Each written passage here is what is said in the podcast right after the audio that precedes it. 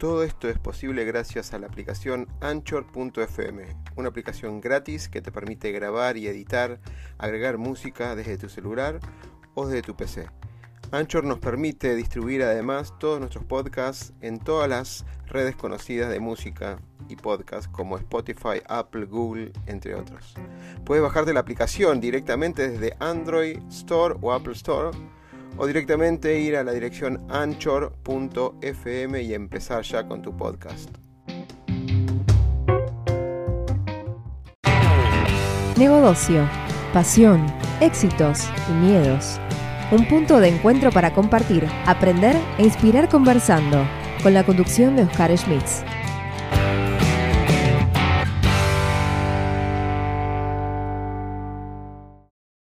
Bueno, agradecido nuevamente entrevistas a grandes mujeres que están cambiando de alguna manera el mundo, como decimos en la comunidad OpenExo, y ahora nos va a contar Brenda cómo está cambiando el mundo en su entorno. Brenda Quiroz es una de las elegidas en, la votación que se hizo, digamos, eh, hace poquito, en la celebración de Exo Awards, entre las 10 mujeres más, eh, digamos, eh, relacionadas o vinculadas con este liderazgo de la mujer en Latinoamérica. Así que Brenda, bienvenida y gracias por estar con nosotros.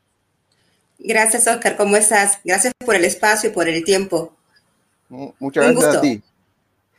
Vamos, para las personas que no te conocen, porque esto se difunde más allá de la comunidad de los 8.000 referentes en el mundo de la comunidad OpenExo, sino que se, se, distribuye a un montón de otros canales. ¿Por qué no nos contás brevemente tu background académico y profesional? ¿Qué es lo que estás haciendo hoy? Claro que sí. Bueno, soy psicóloga de base con una maestría en dirección de recursos humanos. He estado, pues, gracias a Dios, con la oportunidad de certificarme en temas como competencia, gestión del cambio y otros elementos adicionales. Mi énfasis es mm, y apasionada de, de la gestión del talento desde hace muchos años, enfocadas en identificar el potencial de las personas y potenciar su desarrollo a través de diferentes formas, especialmente en el tema de competencias. Actualmente estoy como asesor en la parte de cultura y eh, todo lo que es la parte de gestión de talento en, un, en, un, sector gubernamental, que eso es reciente, ¿verdad? Para poder impulsar todo un proceso de cambio a corto plazo. Entonces, una firma que trabajo en conjunto con otro equipo de personas para poder gestionar el talento en las organizaciones y poder apoyar los líderes en este sentido. Excelente, excelente. ¿te, animarías a dar una opinión sobre esto que opina la World Economic Forum, de las habilidades estas que son la, gran rivalidad, ¿no? la tecnología que afrontan las organizaciones y la necesidad de habilidades blandas, que en octubre por el 2020 la World Economic Forum determinó 15 habilidades que se van a necesitar en el 2025. Te lo pregunto porque vos sos experta en estas competencias, en la gestión del talento, y seguramente hay muchas organizaciones que te piden cosas específicas, pero hay un montón de cosas que son, ya vemos, la, clásicamente eran las habilidades blandas, ¿no? Pero, ¿qué, ¿qué, nos puedes decir sobre esto y esa expectativa del 2025?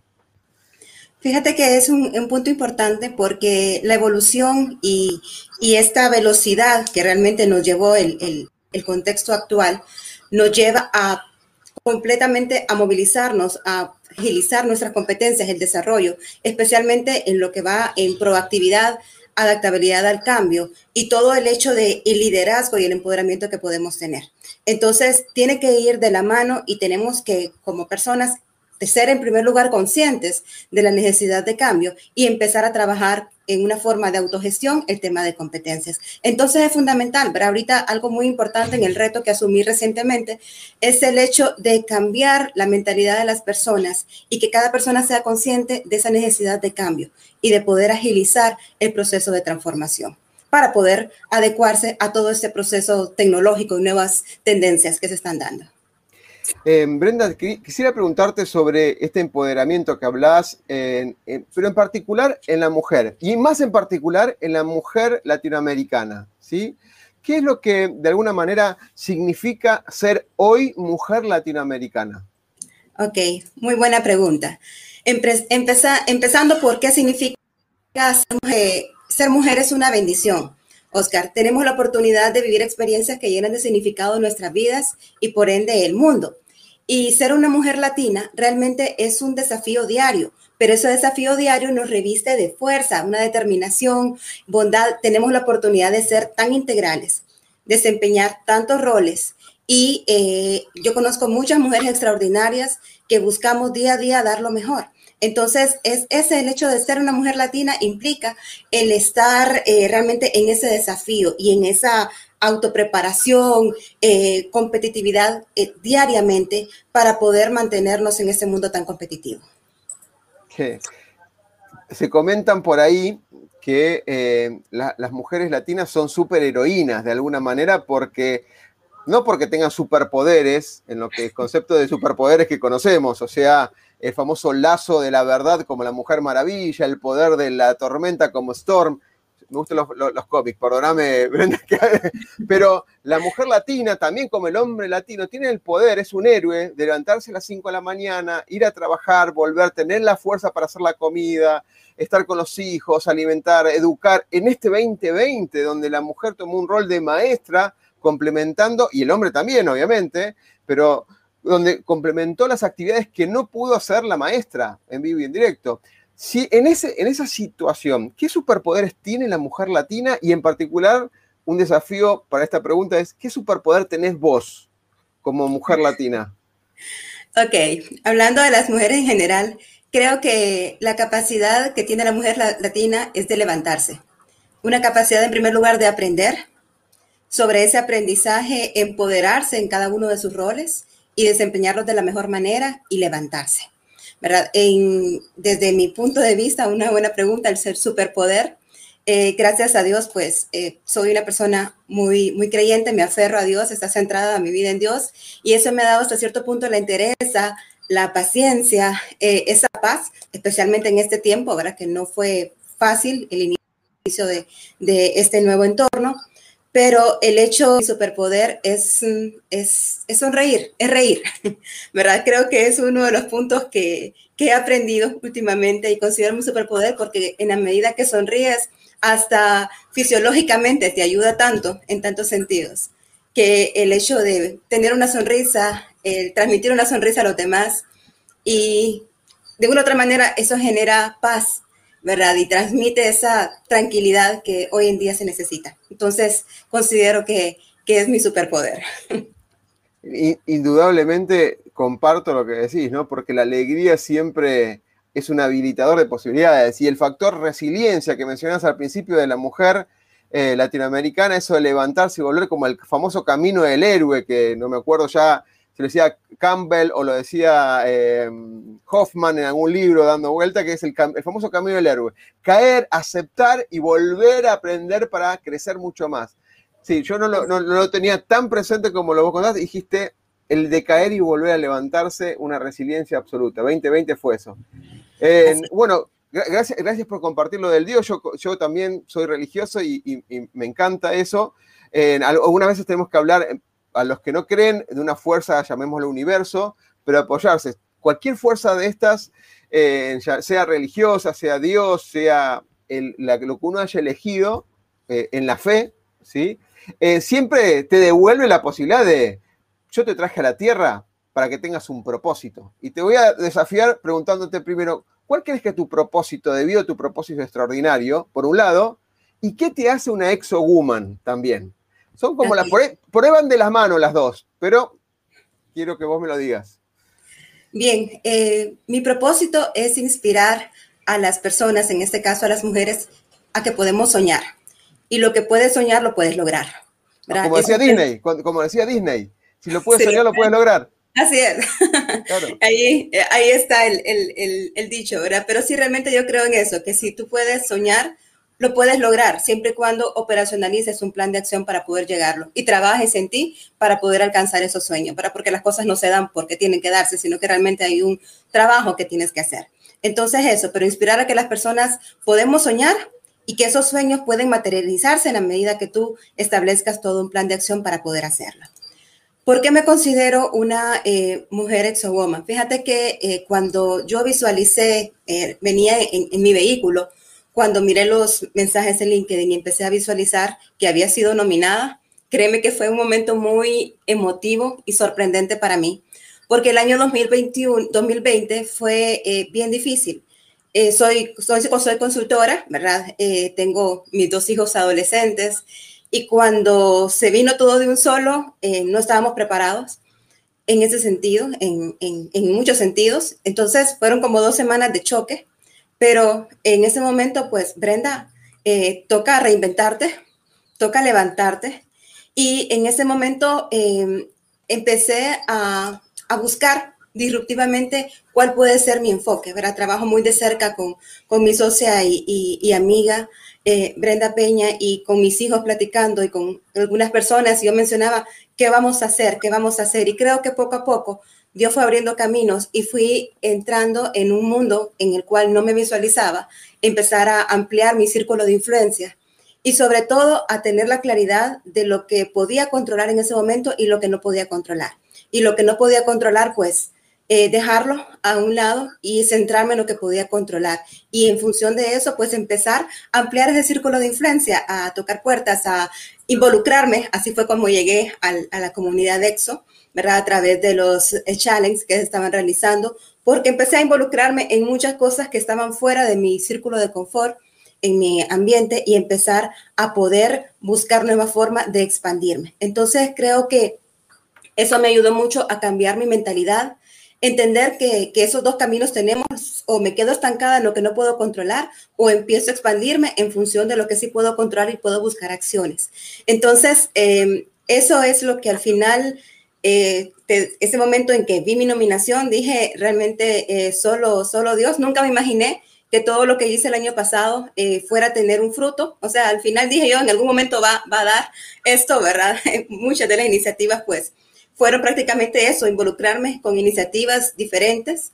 Y eh, cuando vi eso fue realmente de mucha gratitud a Dios y a las personas pues, que, que, confiaron en mí para poder nominarme y votar también. Ahí nombraste algo que yo me impactó, lo dijiste muy rápido, pero es una plegaria de la serenidad lo que dijiste, se conoce. El famoso frase que dice, Señor, concédeme la serenidad para aceptar todo aquello que no puedo cambiar valor para cambiar las cosas que soy capaz de cambiar y sabiduría para entender la diferencia. Es una plegaria a la serenidad. Más impacto imposible frente a un cambio turbulento donde se cerraban todas las puertas normales en ese momento, una, un, acto, digamos, de entrega a, a transformarte, Brenda. Sí, sí, fíjate, porque tuve la oportunidad en ese momento y eso fue una enseñanza para mí de mujeres y eh, en momentos de crisis como psicóloga, ¿verdad? Poder atenderlas a ellas, eh, la mayoría pues fueron mujeres, cómo estaban estancadas. Y algo que, vino eh, en función de, de, la metodología, pero que caló mi vida, es cómo quieres recordar este tiempo. Este tiempo es único y este tiempo marca nuestras vidas. Y lo vamos a contar a las generaciones hacia adelante. Entonces, ¿qué legado voy a dejar de este tiempo? Entonces, si yo eh, quedo bloqueada o en función de, lamentarme de lo que no puedo alcanzar, esa es la historia que voy a recordar y que mis hijos van a recordar. Entonces, ese fue mi fin en mente en ese tiempo. O sea, ¿qué vas a recordar, Brenda, de este tiempo? Y eso fue lo que transmití a muchas mujeres, amigas, eh, especialmente a movilizarnos y decir, no, tenemos que recordar esto como, como una etapa en la que pudimos trascender y que de una otra manera dejamos marcado un legado y una, una enseñanza para, para, para, la vida, pues para, para que lo contemos posteriormente y, y nos riamos eh, confiando en Dios, ¿verdad? en medio de todas las circunstancias difíciles que yo sé que muchas familias han pasado, pero que salimos de esta. Entonces, ese fue mi, mi, propósito en ese tiempo y lo sigue siendo. Qué interesante. en esta, no solamente lo que, lo que has vivido en el 2020, te quisiera preguntar cuando acompañaste a estas mujeres o cuando acompañaste en los años anteriores, ¿no? ¿Qué ves que ha cambiado el rol de la mujer en Latinoamérica? O sea, vos los vivís de cerca, ¿no? Seguramente eh, han ocurrido, hablabas de un significado que de acuerdo a la, persona, como toma el significado de esas interpretaciones, le puedes cambiar la observación del mundo, de alguna manera. Creo que entendí eso donde decías ese significado, cómo queremos recordar el 2020. Y lo más interesante es que cuando uno lo ve por uno mismo, a veces lo ve como una caja negra. Tiene que venir alguien de afuera, un psicólogo, un coach, un referente. No digo un amigo porque el amigo a veces no es empático como debería ser, pero ayudar a darle un significado a cómo lo querés vivir y cómo lo querés recordar y cómo querés trascender ese momento es muy poderoso. En ese sentido, ¿qué has visto en los últimos, en el 2020 y los últimos cinco años, más o menos, en el rol de la mujer en Latinoamérica? Sí, fíjate que, que mucho. He trabajado, bueno, la mayoría de las personas con las que me relaciono son mujeres a nivel profesional especialmente. Y lo que visualizo es que la mujer ha adoptado, bueno, en primer lugar, empoderamiento, que insisto, eh, insisto ¿verdad? El hecho de, de, tomar cada uno de sus roles y poder hacerlo, una visión sorprendente que lleva a movilizar a que las cosas se realicen en función de esa visión, protagonismo, una fuerza increíble, eh, sabiduría, que eso pues ayuda a tener un liderazgo eh, muy enfocado en, la situación para poder salir. Pero realmente eh, como mujer, y respeto mucho, y al final sí es un tema de un complemento porque tenemos eh, diferentes visiones, pero al final nos complementamos. Pero realmente eh, es, es espectacular, por, me refiero por las mujeres que conozco, el empoderamiento y el alcance que se ha, alcance, bueno, que se ha tenido en los últimos años, realmente, ¿verdad? Y eso se visualiza en las organizaciones, eh, se visualiza en los cargos de liderazgo que existen actualmente en muchas de las empresas en las cuales atiendo como clientes. Entonces, es un, un avance significativo en esos últimos años. Te voy a correr el eje de la, de la edad. vos nombraste mujeres profesionales, así que están alrededor de los 20 y pico, 30 y pico en adelante, las que, eh, algunas que, algunas de tus clientes o las, que se acercaron para, para, para, para que vos acompañes a ella. En vistas a la nueva generación, los que tienen 15, 20 años hoy por hoy, ¿qué, qué estás esperando de esa generación de mujeres? Ok, Empezando por mis hijos, ¿verdad? Tengo dos hijos adolescentes, mi hija tiene 16 años y eh, lo que refuerzo en ella es lo que, lo que yo motivo a los jóvenes hoy en día a ser mejores, a cimentar cada acción en valores, que lo que, lo que hagan hoy de una u otra manera va a influir en su futuro. Y que eh, la influencia, muchos mucho de los problemas actualmente en los jóvenes es que la, la influencia, el medio externo los absorbe. Entonces, de una otra manera les motivo a que ellos marquen el camino de excelencia que quieren seguir y que ellos sean los que puedan ayudar e influir en los demás para poder marcar la diferencia y dar un valor agregado en lo que hace, ¿verdad? Esto a lo que hacen, eso nos va a llevar a transformar el mundo en todos los sentidos, a nivel de cuidado ambiental, en función de competencias, en función de educación, eh, de una fuerza laboral eh, totalmente disruptiva, que ya lo estamos viendo entonces, tienen tantas fortalezas los jóvenes de hoy en día que si los pueden utilizar y potenciar, realmente podríamos tener un mundo mejor. Qué, linda frase, ¿eh? qué linda frase, porque se nota, por lo menos yo noto una gran diferencia de mi generación a los 10, 15 años, que estamos en otra cosa, en otro canal, y los chicos de ahora, de la secundaria y los que empiezan la universidad, tienen una, esto que vos mencionabas, ¿no? Que generen, que entreguen un valor al mundo y que cuiden el mundo como quizás no lo, hemos cuidado tanto nosotros. Em, te hago como psicóloga y como analista de organizaciones y en forma extensa la, de la, del mundo, imagínate que hoy te, hoy te acostás, pero tenés el poder, o de alguna manera Dios te da el poder de decirte, mañana vas a cambiar el mundo a un, mundo perfecto. Siguiendo el propósito de Penexo sería transformar el mundo para un futuro mejor. Y vos tuvieras que elegir tres cualidades o tres cosas que tendrías que impactar en el mundo para que el mundo sea diferente para mejor, ¿no? y abrís los ojos al día de mañana y eso se cumple. ¿Qué es lo que ves en ese mundo? Yo, sé, que es complicada la pregunta, Brenda, pero me seguiste, ¿no? Es como que tenés el poder para cambiar el mundo con tres deseos de alguna manera. ¿Qué, cambiarías para que sea mejor? Ok. Empatía, en primer lugar. Visión, porque el problema es que nos centramos mucho en el hoy y no en el mañana. Y esperanza de que esa visión la podemos alcanzar. Lo podría resumir en esos tres. Empatía, porque es la forma en que podemos relacionarnos y coexistir esa visión para poder realmente empezar a actuar y desde hoy para construir el mañana y la esperanza de que lo vamos a alcanzar. ¿verdad? Creo que eso tiene que ir soportado en valores, en, en, conocimiento, en gestionar y no un tema de, que, de, quién me va a dar el conocimiento, sino que realmente autogestionar mi conocimiento y transferir ese conocimiento a los demás. Entonces, mm, eh, es, parte de la empatía que hablé inicialmente. Entonces, recalco, empatía, ¿verdad? visión y esperanza.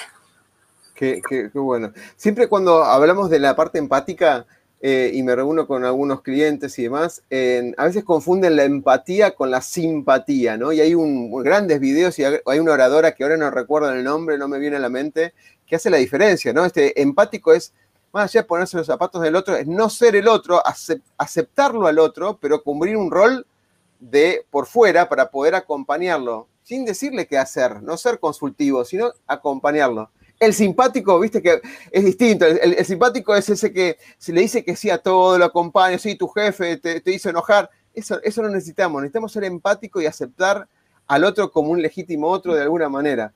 Qué, bueno. Y lo, de la visión me gustaría que ahondes un poco más. ¿Qué, buscarías en la visión? ¿Qué visión? ¿A futuro? Eh, eh, más, ¿Más unidos, colaborativos? ¿Cómo, lo ves esa visión? Fíjate que en el tema eh, de la visión, yo soy también facilitadora de, de, los siete hábitos de Franklin Covey. Y algo que marcó mucho y que lo transmito en las conferencias que doy en ese sentido, es que se visualizan en su cumpleaños número 80 cómo va a ser ese cumpleaños. Esa es parte de la metodología de, Franklin Covey. Y eh, a veces es impactante porque tú no piensas en, el mañana y vas viviendo el día con lo que va saliendo. Entonces, cuando llegas al cumpleaños número 80 y, lo, y, realmente tengo la vivencia porque he apoyado eh, en asilos de ancianos y cuando escuchas las historias de esos ancianos, ellos no tuvieron una visión y por eso están ahí, solos, lastimosamente. Entonces, el hecho de tener esa visión te permite empezar a construir desde hoy lo que tú quieres lograr en ese cumpleaños número 80. Empezar a fundamentar las bases con las eh, relaciones con los demás, el hecho de trabajar para lo que tú quieres, eh, establecer tus alianzas a nivel de familia, trascender a nivel de conocimiento y el legado que tú quieres dejar. Entonces empiezas poco a poco y por eso es importante tener un claro propósito, ¿verdad? Y esto con, en función, por eso me gustó mucho el tema de EXO, tener esa mentalidad, ¿verdad? Hay un pensamiento en, una certificación que recibí que el mejor ejercicio de la, de la mente es tener la razón. Entonces me, se me quedó esa frase muy marcada, porque lo que tú pienses realmente al final es lo que tú, hasta neurológicamente todo se va a dar en ese, en ese sentido. Entonces, cuando tú tienes esa visión, avanzas hacia alcanzarla.